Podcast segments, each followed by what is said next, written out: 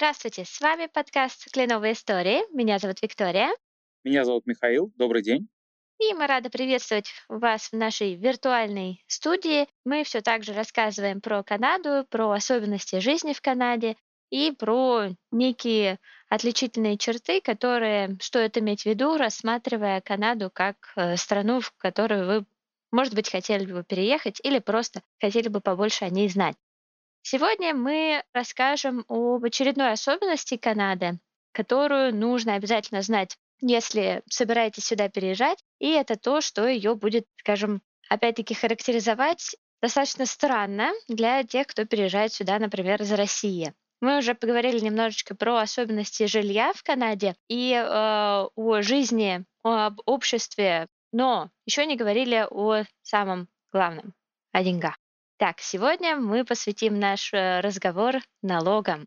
Миша, вот мне как э, человеку далекому от бюрократических вопросов, на самом деле налоги кажутся чем-то не очень понятным. И, насколько я понимаю, в Канаде это вообще не очень понятная тема. И именно поэтому каждый практически канадец имеет специального человека, который раз в год занимается этим вопросом. Итак, Миш, давай тогда ответь, пожалуйста, на вопрос, действительно ли система налогообложения в Канаде такая сложная и ее стоит бояться? Я бы не сказал, что система налогообложения в Канаде очень сложная, и ее нужно бояться. А, Все зависит от того, насколько э, система получения дохода конкретного человека э, сложная или простая. Если человек э, работает на одного работодателя и других источников дохода не имеет, то все довольно просто, и даже не нужно нанимать специально обученного человека для того, чтобы заполнять налоговую декларацию. Если, допустим, как у многих здесь, особенно тех, кто эмигрировал, есть несколько источников дохода, как правило, там по, по две работы, наверное, идея нанять специально обученного человека неплохая. Тем более такие люди обычно не берут какие-то там сумасшедшие гонорары, ну это будет там 200 долларов, за налоговую декларацию можно раз в год себе это позволить. Да, ну давай об этом мы еще чуть-чуть попозже а, поподробнее поговорим.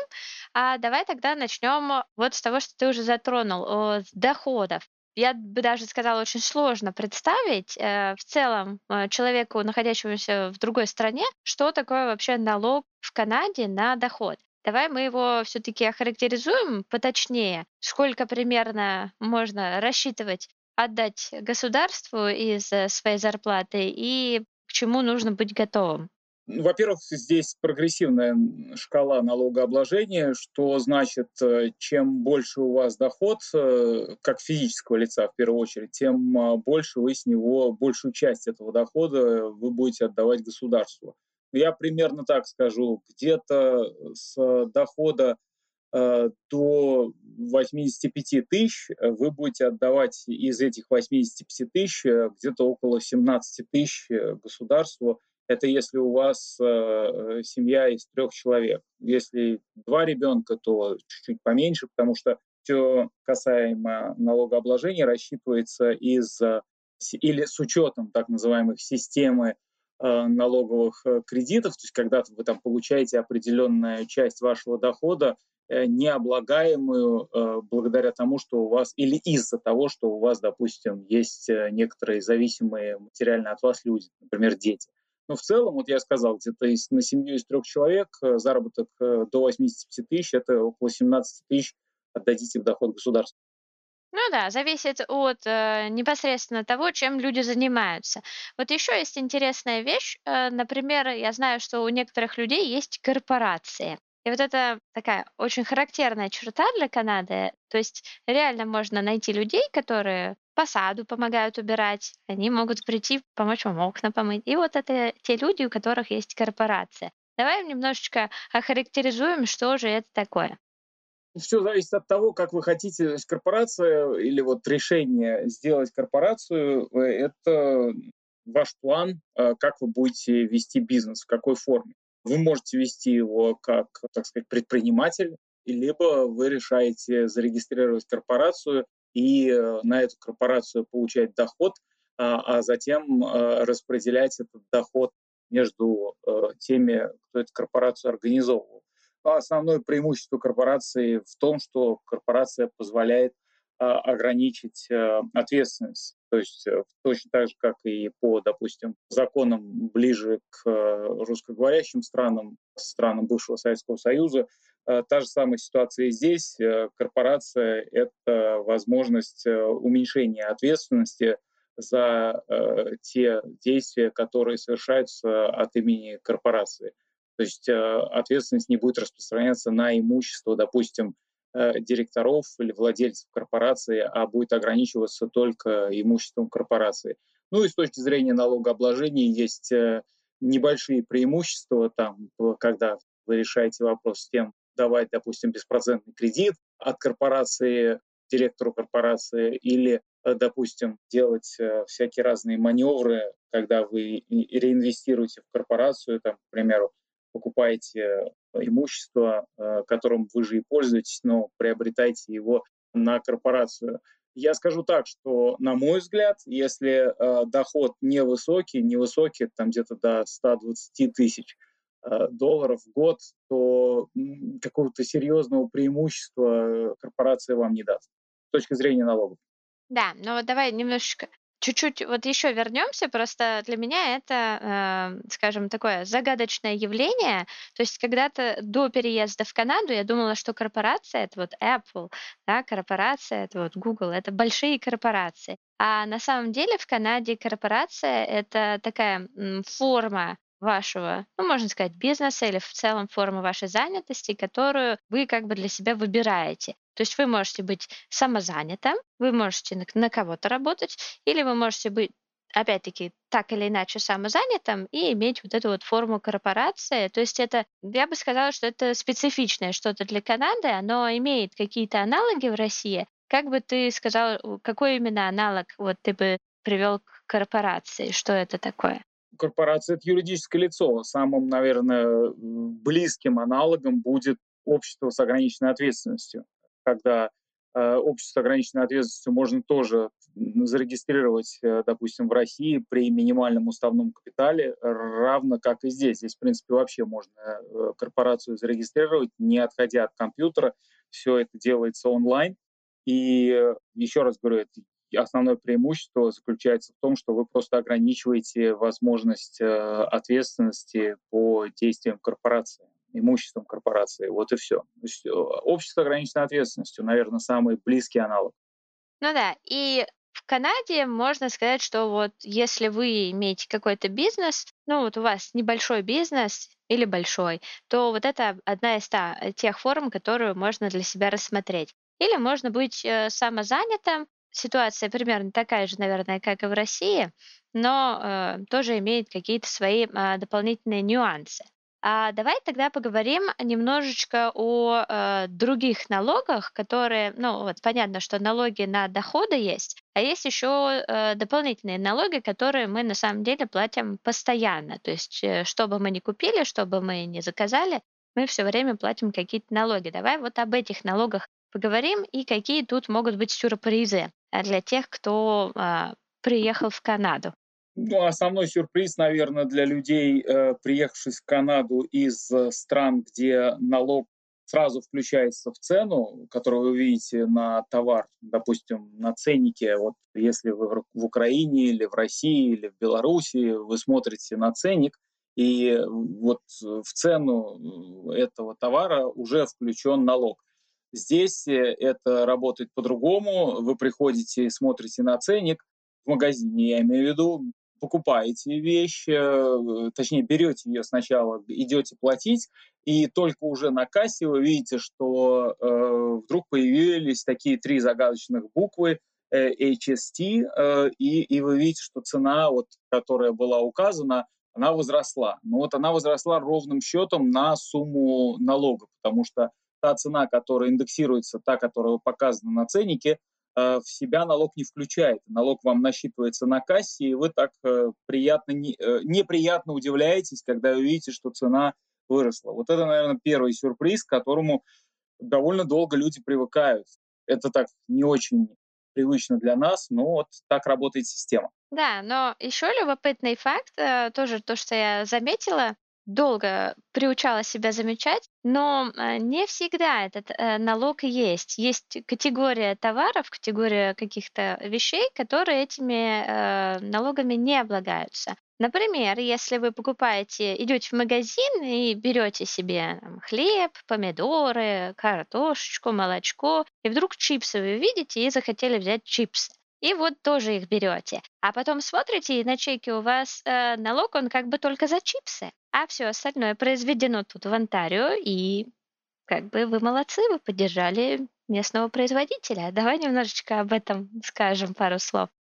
Ну да, а, если так в общем разделить, э, большинство продуктов питания будет э, без вот этого вот налога, без HST, а все остальные э, виды товаров и услуг будут облагаться вот этим вот 13-процентным налогом. Это, наверное, самый простой способ разделить, что облагается, что не облагается этим налогом. Да, но для тех, кто любит junk food, у меня для вас плохие новости. Всегда облагается. Поэтому приучайтесь готовиться к тому, что придется за это дополнительно заплатить. Да, это такой интересный э, факт. На самом деле э, все налогом практически облагается, и есть э, такая вещь, как э, возврат, да, то есть refund.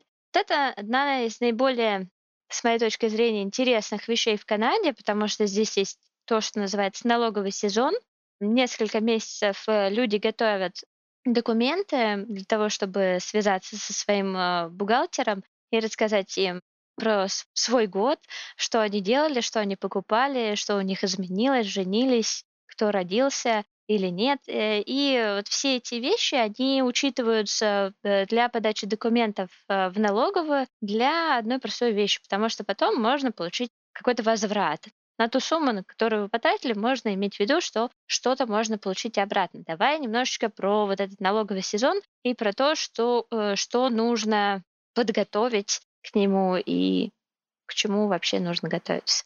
Ну, основная идея э, подобного подхода заключается в том, что если у вас есть определенный доход, э, в первую очередь берем, допустим, доход от э, заработка физического лица, когда, допустим, человек работает на организацию получает зарплату, э, как э, и в э, странах исхода, там, допустим, в Украине, в России, в Казахстане, роль налогового агента, то есть тот, кто платит налог, дохода физического лица, если говорим о работнике, роль такого агента играет работодатель, производит отчисления в налоговую.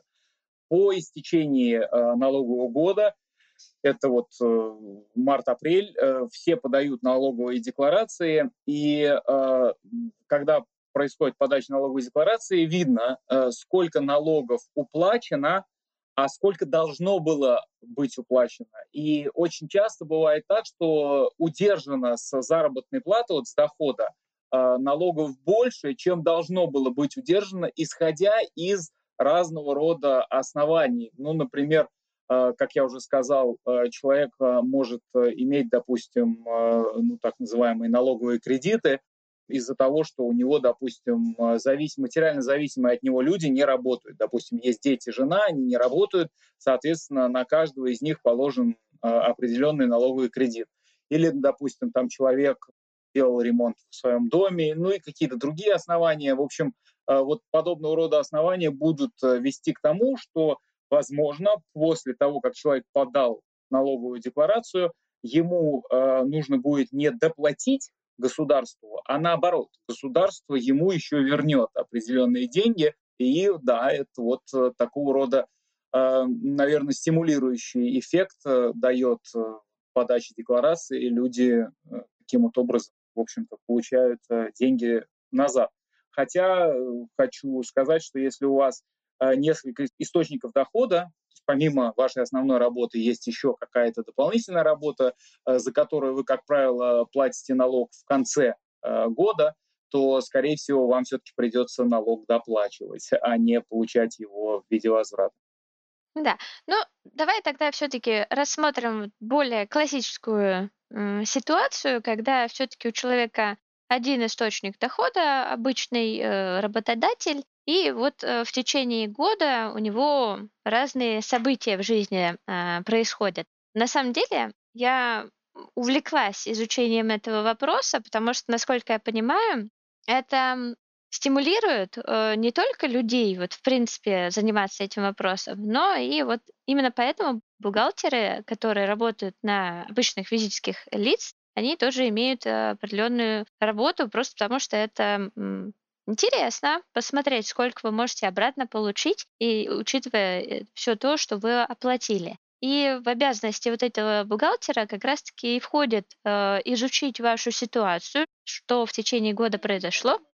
На самом деле э, интересно то, почему, например, вот эти бухгалтеры востребованы физическими лицами. Именно потому, что понять, что можно получить обратно, это, естественно, очень интересная такая тема.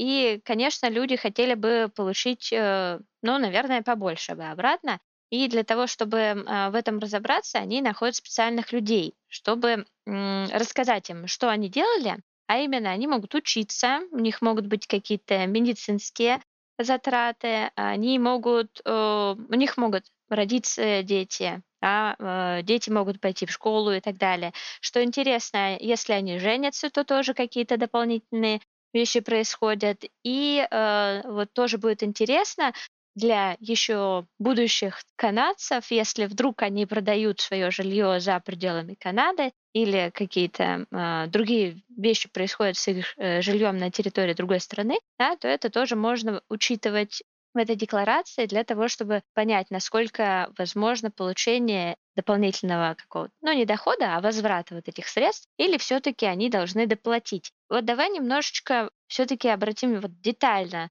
внимание на этот вопрос, потому что я считаю, что он такой необычный. Я помню, что, например, в университете, когда я училась в Москве, у нас тоже были такие бумаги, которые позволяли родителям э, получить какие-то возвраты или что-то такое. Но вот не было в таком количестве, э, как здесь.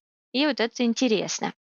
Верно, есть э, разные виды налоговых этих кредитов, э, которые позволяют э, снизить тот доход, который будет облагаться налогом. И это будет включать в себя затраты на учебу, будет включать в себя затраты разного рода на ребенка, там, например, что-то вы будете платить на дополнительное образование ребенка, что-то вы будете платить на э, дополнительные какие-то там занятия физкультурой э, вашего ребенка за летний лагерь, плюс э, все, что касается, допустим, дополнительных отчислений в, ну, назовем это так, частные пенсионные счета, РРСП так называемые, они тоже будут влиять на величину облагаемого дохода. Вот этот бухгалтер для того, в общем-то, и нужен, чтобы, с одной стороны, дать совет о том, как э, в период подачи налоговой декларации распорядиться вашим дополнительным доходом, чтобы сберечь э, максимальное количество денег и не отдавать их государству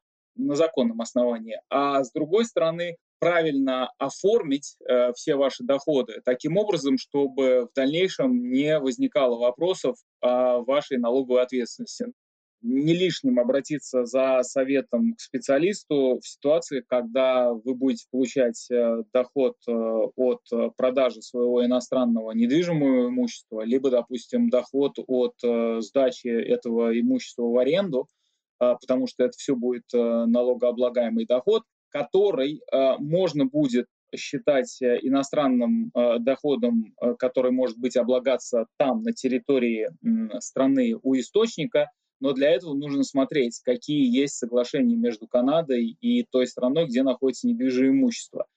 Та же самая ситуация будет, э, допустим, в случаях, когда вы оказываете услуги на территории третьей страны. Вот э, я могу, допустим, привести пример. Э, есть ряд соглашений между Канадой и другими странами, которые регулируют вопросы об оказании резидентами Канады услуг на территории э, той третьей страны. И вот эти соглашения будут, в частности, говорить, э, где э, необходимо уплатить налог. Там, на территории той страны, клиентам которой вы оказываете услуги, или здесь, на территории Канады, потому что вы, допустим, оказываете услуги такого характера, как, например, даете уроки английского языка или там, допустим, оказываете адвокатские услуги клиентам, которые находятся за рубежом. Но вот такие вот вопросы будут очень серьезно э, влиять на величину э, налогооблагаемого дохода. Бухгалтер, в частности, может вам посоветовать, допустим, в этом году вы заработали там 160 тысяч э, долларов, и вы видите, что если вы всю эту сумму э, будете декларировать э, в чистом виде как э, ваш доход, то вы просто очень много отдадите государству в виде налога. А бухгалтер, допустим, может вам посоветовать, чтобы вы какую-то часть, которую бухгалтер высчитает, какую-то часть отдали в свои пенсионные сбережения. Или, допустим, у вас супруг или супруга зарабатывает меньше, чем вы, и, и вы можете сделать э, так называемый э, супружеский счет, на который вы положите деньги в счет пенсионных сбережений э, вашего супруга или вашей супруги, и это уменьшит вашу налогооблагаемую часть дохода, соответственно, вы не отдадите это государству, вы это отдадите в счет пенсионных сбережений вашего супруга, который по истечении определенного времени э, просто либо будет облагаться минимальным налогом, либо вообще не будет облагаться налогом. Ну, в общем, важные составляющие вот этих вот э, налоговых маневров, назовем их так, как раз и позволяют э, вам меньше платить государству в виде налогов, и они требуют привлечения налогового консультанта. Очень часто э, есть такие виды маневров, которые в голову сразу не приходят, а так называемые мобильные приложения, там всякие, которые доступны бесплатно онлайн, а, там TurboTax, всякие вот. Теоретически вы их можете скачать, и они вам там дадут какую-то возможность самому заполнить налоговую декларацию и подать ее. Но очень часто бывает так, что какую-то очень важную часть информации о своем доходе вы в это мобильное приложение не вносите, соответственно, это мобильное приложение вам не предлагает внести, и э, итог этот э, будет, э, как правило, заключаться в том, что вы переплатите налог, и в лучшем случае через несколько лет узнаете, что вы переплатили, и у вас будет еще возможность возвратить. А в худшем случае вы просто никогда об этом не узнаете, либо когда узнаете, будет уже поздно. Поэтому да, лучше, если у вас какой-то очень такой довольно сложный, не очень, а довольно сложный достаток или доход, лучше обратиться к бухгалтеру. Это недорого, но это всегда полезно. Да, вот то, что это недорого, на самом деле это, ну, вот ты уже назвал э, порядка двух э, сотен долларов э, за э, лишение себя вот этой головной боли, э, чтобы не забыть что-то указать, чтобы подумать, а что можно еще указать. Это на самом деле сильно облегчает жизнь, хотя вот тоже отличительная черта, наверное, э, Канады в том, что на самом деле вся информация есть на официальном сайте правительства Канады, где есть гайды, где есть огромное количество информации, просто ее слишком много. И вот, например, э, для того, чтобы рассмотреть вот эти а, возможные а, возвраты, нужно знать огромное количество форм, они обычно называются Form T, и там много-много циферок. И вот реально можно в этом запутаться, и лучше обратиться к тому, кто в этом все-таки разбирается. Потому что вот эти гайды, инструкции для подачи налогов, они меняются каждый год. И вот это самое, наверное, хитрое, то, что здесь есть. Потому что вроде бы в этом году вот так, а в прошлом году было по-другому. И каждый год э, бывают какие-то изменения. Но тут интересно то, что они вот не так, как вот сейчас многие могли бы подумать, ага, они вот там гайки закручивают и хотят побольше с людей денег стрясти. С одной стороны, наверное, а с другой стороны, на самом деле они относятся часто, вот эти изменения, к текущему моменту. Например, в этом году, насколько я знаю, были нововведения как раз-таки, которые соотносятся с, со всей этой нашей ковидной историей и с тем фактом, что люди работали из дома. Миша, у тебя есть э, что добавить вот именно по работе из дома, потому что это очень интересная такая тема.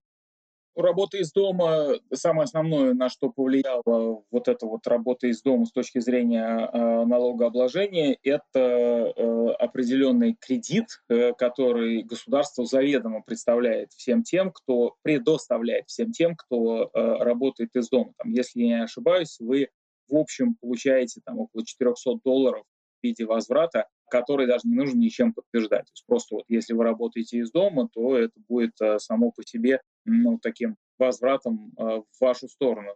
Плюс э, вы можете дополнительно заявлять о расходах на домашний офис, и это тоже будет снижать ставку вашего налога. И э, я, например, знаю, что для многих людей тот факт, что они тратят в течение года довольно серьезную сумму денег на то, что кажется ну, такими незначительными расходами, там, тут купил картридж для принтера, тут дополнительный расход э, понес в связи с затратами на электричество, здесь купил какое-то дополнительное небольшое оборудование для того, чтобы себе жизнь дома э, в связи с работой из дома э, как-то улучшить. Э, но в итоге это все к концу года суммируется в довольно большой счет, который позволяет значительно уменьшить количество налогооблагаемого дохода. Знаю, что для некоторых это был прям большой сюрприз. Никогда не ожидали, что, оказывается, такие расходы вот этот вот домашний офис за собой влечет. Да, и вот любопытно, что я знаю, даже а, бухгалтера, они просили замерить людей э, размер вот этого домашнего офиса, то есть сколько метров занимает ваш офис дома, и это тоже учитывалось, то есть люди платят за квартиру, а мы обсуждали это, большие деньги здесь, и вот можно посчитать э, площадь своего офиса, и вот это пойдет на расходы на ваш офис и это будет учтено в налоговой декларации. Опять-таки здесь можно получить какой-то рефанд. Очень любопытно, что они предложили. Можно э, еще вот, кстати говоря, по этому году, тоже мы знаем, мы уже обсуждали с тобой в нашей первой серии про Канаду ковидную, люди получили выплаты в этом году из-за того, что они потеряли работу, и э, выплаты тоже были приличные. Это были некий доход и опять-таки этот доход, он тоже декларируется, потому что нужно задекларировать весь доход. И вот в связи с этим хочу тоже любопытную вещь э, затронуть. С какого возраста люди начинают платить налоги?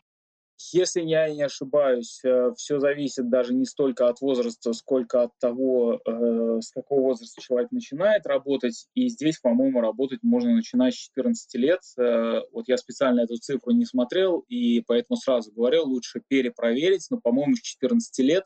И на ребенка подается декларация для того, чтобы учитывать доход ребенка в том, что касается доходов родителей, которые родители декларируют, э, чтобы в конце концов высчитывать, сколько родители обязаны доплатить или сколько родители обязаны дополучить.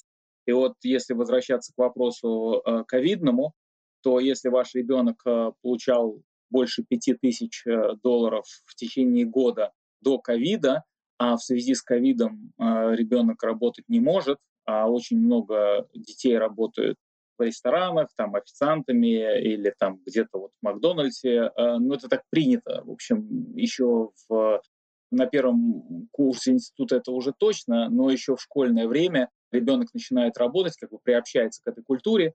И э, если ребенок не может работать в связи с ковидом, то ребенок тоже получает вот социальную выплату в связи с э, ковидом, и она тоже считается доходом, она тоже налогооблагается. Но это неплохая сумма. Это, если налоги все вычесть, то это получается 1800 э, канадских долларов в месяц, в принципе, чистый доход. Э, довольно неплохо для студентов. Да, это очень любопытная, конечно, история с тем, что э, подростки уже здесь работают. Однако, вот насколько я знаю, с 19 лет э, вот человек уже самостоятельно начинает подавать свою декларацию, то есть э, вне зависимости как бы от родителей и уже никак э, зависящие от них на их попечение, а вот э, все-таки самостоятельно. И тут тоже есть любопытный факт, что э, понятно, что студенты они платят за образование, и это их расход, и у них может не быть дохода. Например, они очень сильно погружены в учебу, и они не подрабатывают никак. И они все равно должны подавать э, вот эту декларацию и заявлять, что они вот столько-то выплатили, потому что, может быть, они им наоборот что-то вернется. И э, то есть даже если у вас э, нулевой доход или даже он бывает отрицательный, да, понятно, а тоже все равно нужно подать эти документы, и можно рассчитывать на вот этот возврат.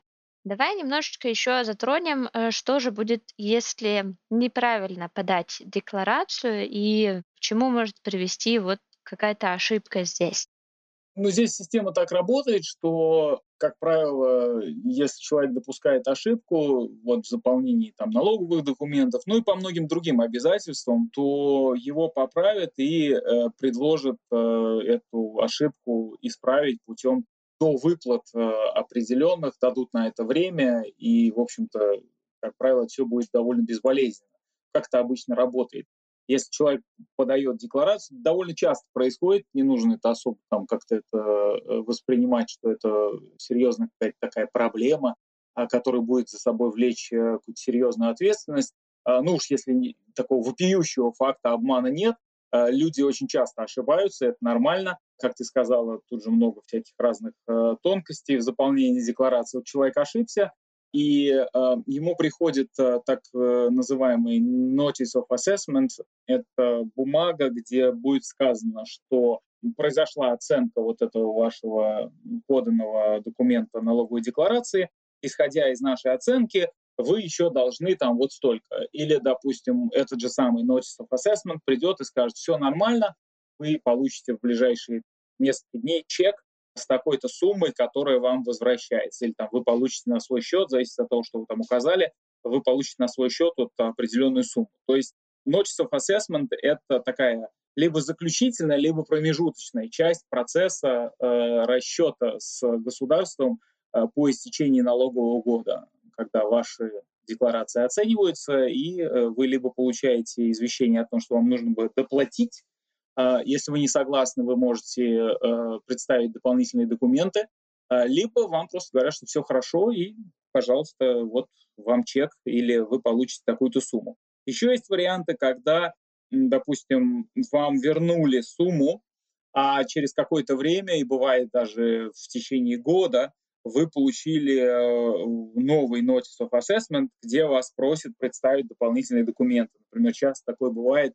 ситуациями, когда человек задекларировал там какие-то дополнительные курсы, там, на, э, за которые он или она якобы платили, там, профессиональное обучение, да, или какие-то еще такие доходы, которые нужно подтвердить, и они как бы подтверждаются всегда э, такими документами, там, э, которые сами этими налоговыми гайдами предусмотрены по определенной форме. Вот налоговая в таком довольно э, произвольном порядке смотрит, кого бы проверить. И вот сегодня, допустим, жребий э, попал на вас.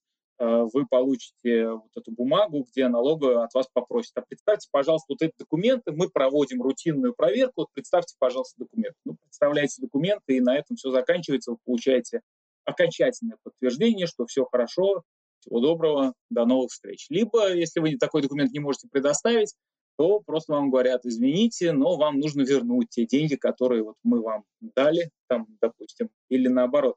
Тут есть еще такой момент, что одна из составляющих важных э, вот э, всей этой системы налоговой бухгалтерии э, заключается в том, что у вас есть такая хорошая привычка, появляется здесь привычка все документы хранить долгое время, потому что никто не знает, когда эти документы, подтверждающие ваш доход или отсутствие дохода, или там основания для освобождения от уплаты, когда они дополнительно понадобятся. Поэтому эти документы лежат, Э, и до поры до времени может никогда не пригодятся, а может и пригодятся. Да, это вот на самом деле то, к чему начинаешь э, потихоньку привыкать, потому что обычно налоговый сезон начинается, э, ну вот в феврале где-то начинает бухгалтер там что-то спрашивать.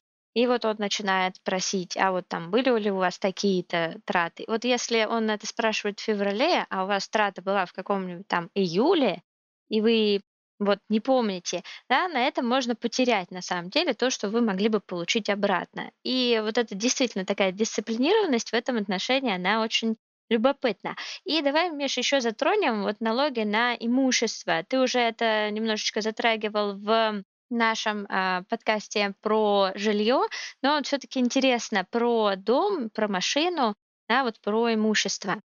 Ну да, если самое основное, если говорить о налогах, самый основной с имущественной точки зрения налог, это, конечно, будет налог на недвижимость. Налог на недвижимость э, довольно высокий, если сравнивать особенно со странами исхода, там вот эти вот э, Украина, допустим, Казахстан, Россия, то здесь просто налог запредельный. Допустим, в среднем, э, этот налог будет зависеть от того, сколько ваша недвижимость стоит, но в среднем налог на такого среднего размера дом будет составлять где-то в районе 5000 долларов, и это будет считаться, в общем-то, довольно такой низкий налог, э, потому что налог очень часто зависит от того, где, в конкретном месте вы живете. Бывают э, населенные пункты, ну так они не очень богато выглядят, но налог там будет очень высокий. А бывает наоборот, населенный пункт богатый, там по несколько миллионов долларов дома вот, стоит, а налог очень низкий. Все зависит от муниципалитета.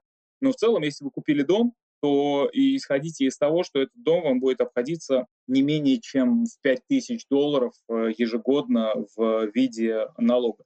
И это налог, который вот он как бы в дополнении ко всем остальным налогам. Нет такого, что вы там, допустим, этот налог платите, и вам какие-то дополнительные там будут освобождения от других видов налогов. Нет, это просто будет вот налог на недвижимость, такой дополнительный расход на вашу недвижимость. Ни, никуда от этого вы не денетесь точки зрения машины, но здесь все это дело в бензин уже входит, э, как правило, расход, если вы купили там транспортное средство, помимо того, что вы заплатите налог э, так называемый на покупку, то, что в наших странах это будет называться налог на добавленную стоимость, да, здесь называется HST. Вы платите HST, когда вы покупаете машину. Ну, дополнительно вы будете платить налог, э, это будет, что мы называем цена на топливо.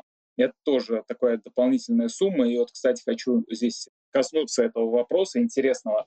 Мы очень часто слышим, что вот либеральное правительство здесь повысило цену на бензин, потому что э, включило так называемый карбоновый налог, сбор за углеводный э, выброс. И этот карбоновый налог, он в основном касается цен на топливо.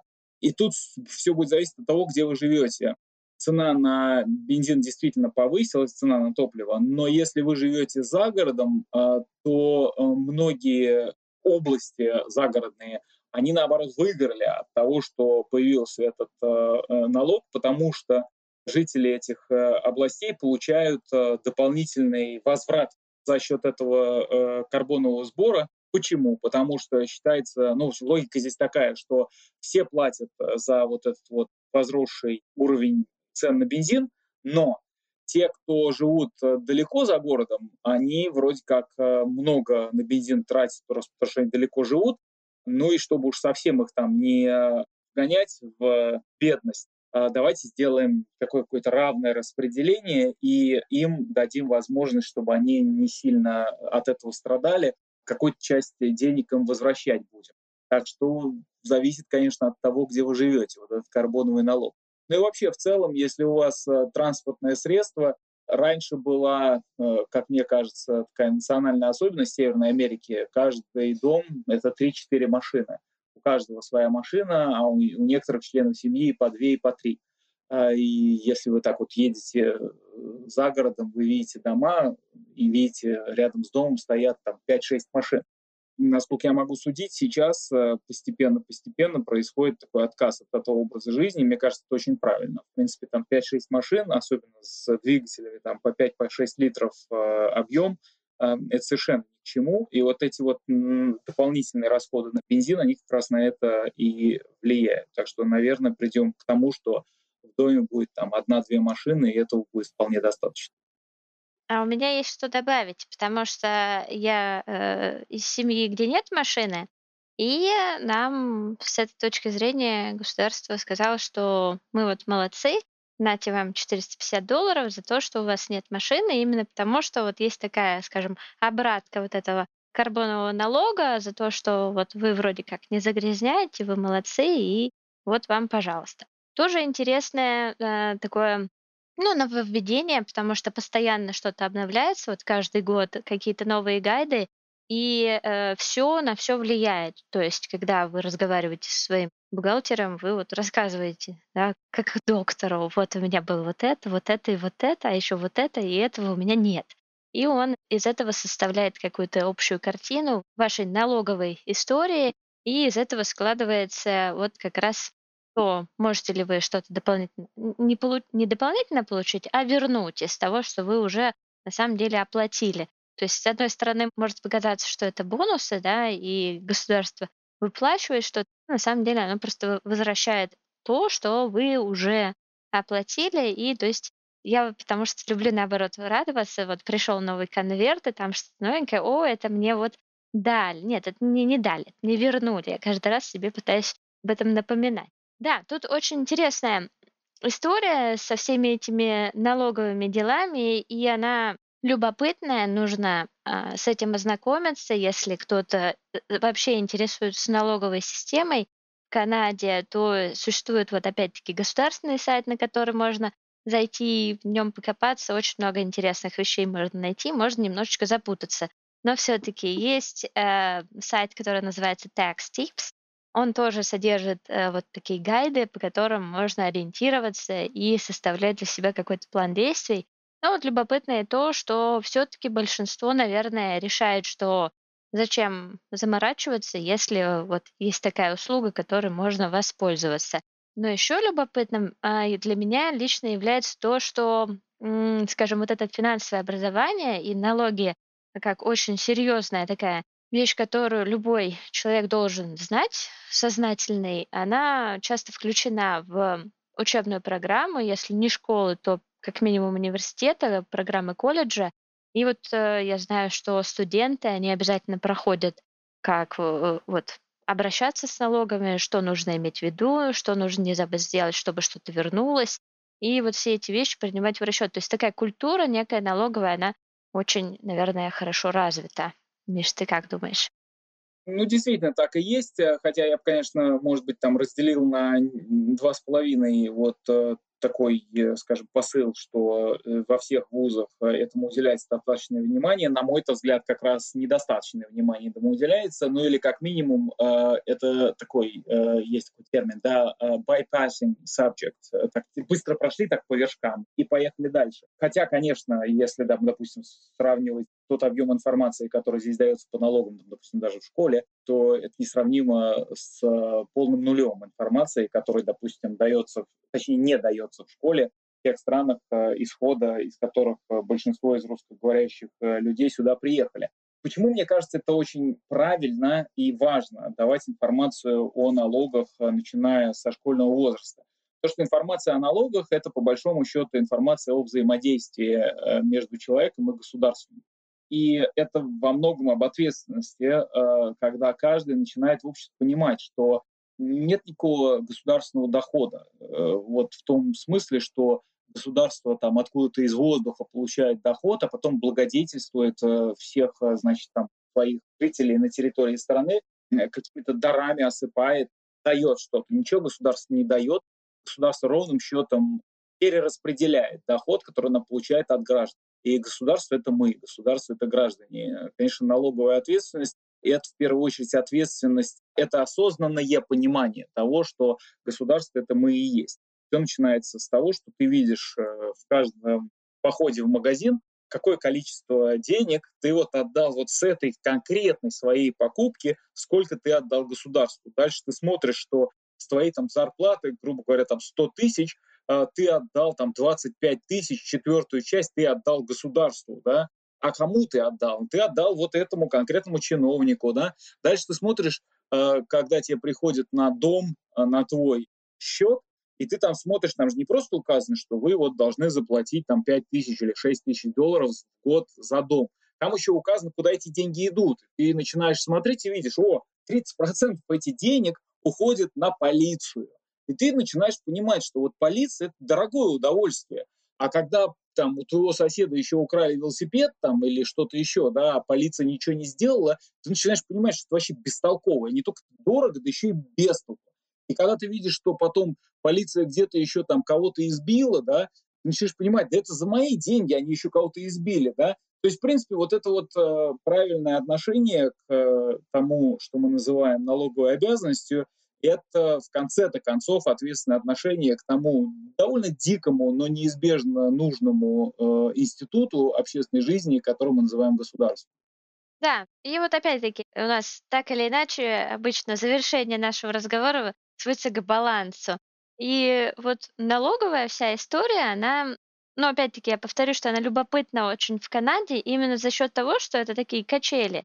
Мы получили, мы отдали, мы получили, мы отдали. И в этом, наверное, есть э, какая-то интересная история с вообще канадским обществом, потому что здесь нет тех, кто, э, можно сказать, да, все равны, но кто-то равнее. Вот мне почему-то кажется, что, наверное, тут по-другому чуть-чуть, потому что ну, вот все платят э, налоги, все потом что-то получают, все вот каким-то образом, но все-таки э, вот этот баланс, он в обществе виден, и вот нельзя сказать, что, ой, я вот плачу налоги и ничего не получаю. Вот он платит налоги, и вот он что-то получает. И вот тут нет такого, что вот какое-то недовольство. То есть мы, когда обсуждали с тобой как раз-таки полицию, то есть люди платят налоги, они видят действия полиции, они им довольны. А если недовольны, то полиция об этом узнает, и при им придется поменять свои какие-то действия и изменить политику.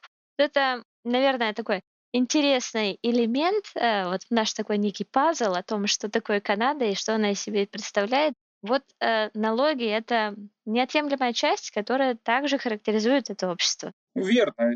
Тут можно долго продолжать этот разговор. Допустим, вот э, есть разные подходы к тому, что мы называем, допустим, прогрессивная шкала налогообложения, да, насколько там богатые должны э, платить налога больше, чем, допустим, люди, у которых доход средний или низкий. Справедливо ли это или несправедливо? Ответ на этот вопрос в том, что э, прогрессивная шкала налогообложения хороша, в принципе, тем, что э, она позволяет э, более-менее достигать равенства, вот этого самого баланса. Там, где неравенство социальное, в первую очередь, там те же самые богатые в итоге заплатят своими жизнями. Да? Мы знаем, там все эти революции в конце концов случаются. Же случаются в первую очередь из-за несправедливости, когда несправедливость становится настолько кричащей очевидной, что в итоге это приводит к каким-то очень серьезным общественным потрясениям. Или другой, допустим, там, пример. Я э, изворачиваюсь и не, не плачу налоги э, богатый, э, и не плачу налоги. И в частности это выражается вот в том, что я э, избегаю возможности, там, допустим, показывать свой доход там, в таком виде, в другом виде.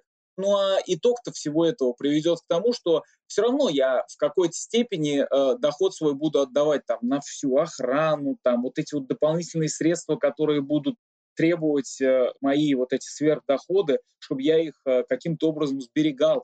Ничего просто так в этом мире не дается. Э, все равно какая-то часть дохода будет и довольно серьезная, будет отдаваться на вот это вот сбережение. Наверное, лучше сделать так, чтобы общество было равным, э, ну, насколько это вообще возможно, чтобы, в общем-то, мой, скажем так, сосед жил примерно так же, ну или, может, даже и лучше, чем я, ну, мне от этого тоже хорошо. В общем-то, равное распределение в обществе – это в том числе роль государства, пусть и не социализм, но тем не менее что-то близкое к этому, а это достигается правильной системой налогообложения. Канада очень, в принципе, налога такая, это высокие налоги здесь, э, это страна с высокими налогами, но, в принципе, это как раз и есть цена за то социальное равенство, которое здесь есть, допустим, по сравнению с Соединенными Штатами. В Соединенных Штатах социальное равенство очень низкое, и это плохо. Здесь такого, к счастью, нет. Ну, прекрасно. Завершим тогда сегодня, можно сказать, как тост за баланс да, и пусть э, наша жизнь остается такой сбалансированной здесь, и налоги также пусть будут сбалансированы.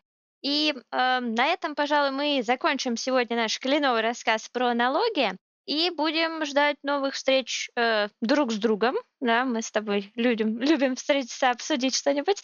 И нашим э, слушателям, я думаю, тоже это будет интересно. Что же мы обсудим в следующий раз, пока мы оставим в секрете. Итак, всем спасибо. С вами были Кленовые истории. Это была я, Вика и... Я, Михаил. Всего доброго. Всем спасибо. Всем пока. Дорогие друзья, хочу напомнить, что мы есть в Инстаграме, ссылочки в описании. И мы будем очень рады, если вы пришлете нам вопросы и интересующие темы, которые вы хотели бы, чтобы мы обсудили. А также нам будет очень приятно, если вы оставите нам 5 звездочек в Apple Podcast. Ну все, пока-пока.